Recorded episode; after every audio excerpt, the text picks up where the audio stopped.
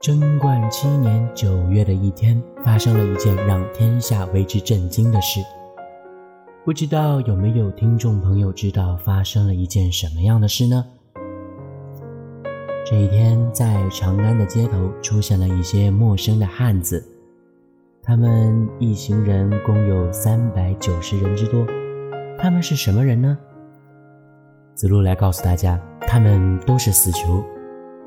那。他们来长安做什么？来领死。那有的听众朋友可能会问了：好端端的一群死囚，硬是自己来主动受死，这是不是感觉很新鲜呢？这一件事情还要从一年前的冬天说起。贞观六年的十二月，李子明亲自核查京中牢狱中。待处决的死囚，他们正在等待死亡的来临。然而，李世民做出了一个让随行大臣意想不到的举动。他对死囚们说：“你们虽然犯下死罪，但是你们也有父母、兄弟、姐妹，他们此刻一定在家中苦苦思念你们。我现在放你们回去，给你们一个。”重续天伦的机会。不过，我们以明年九月为期，到时候你们得按时赶回京城，押赴刑场处死。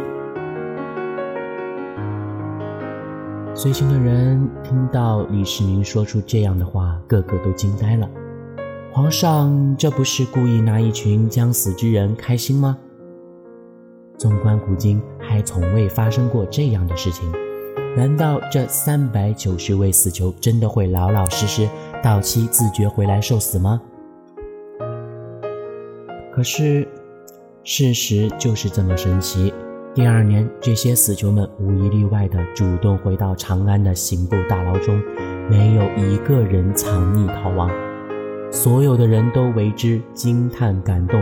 而李世民同样深受感动，随即下旨将这些死囚全部无罪释放。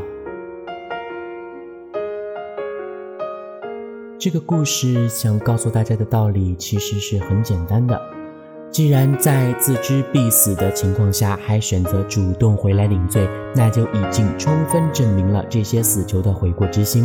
既然如此，李世民何不施恩于他们，以昭示后人？一时间，全国百姓都在传颂李世民的德政，这笔买卖确实很值啊。但是这一件事经不起仔细的推敲。古人说过：“小人之幸，君子之不幸。”外人若是得到了赦免的好运，便会成为君子的灾难。同时，频繁赦免会造成人人都存有侥幸之心。人人都希望遇到法外开恩的好事，那么公正严明的法律又能起到什么样的作用呢？到时候还不是形同一纸空文吗？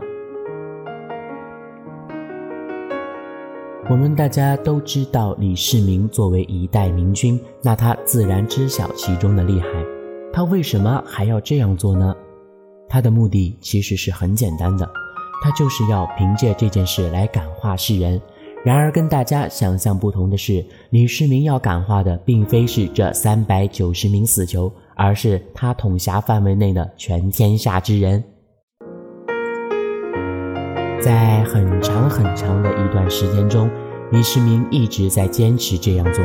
他抓住身边每一次机会来宣示他的仁德和仁厚，因为李世民深知以法律的力量只能威慑万民，自我约束。不至于作奸犯科，而真正使得人心一心向善、风俗富贵淳厚，就只能依靠道德的力量了。李世民这样做，不图个人的一时虚名，也不是为了博得万民的赞扬。其实他在有生之年有一个追求，这个追求就是再一次看到一个路不拾遗、夜不闭户的清平世界。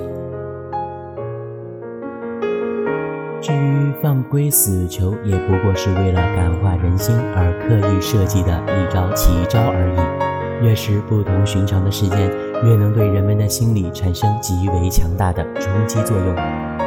而事实证明，这件事件所带来的震撼远远超过李世民的预期。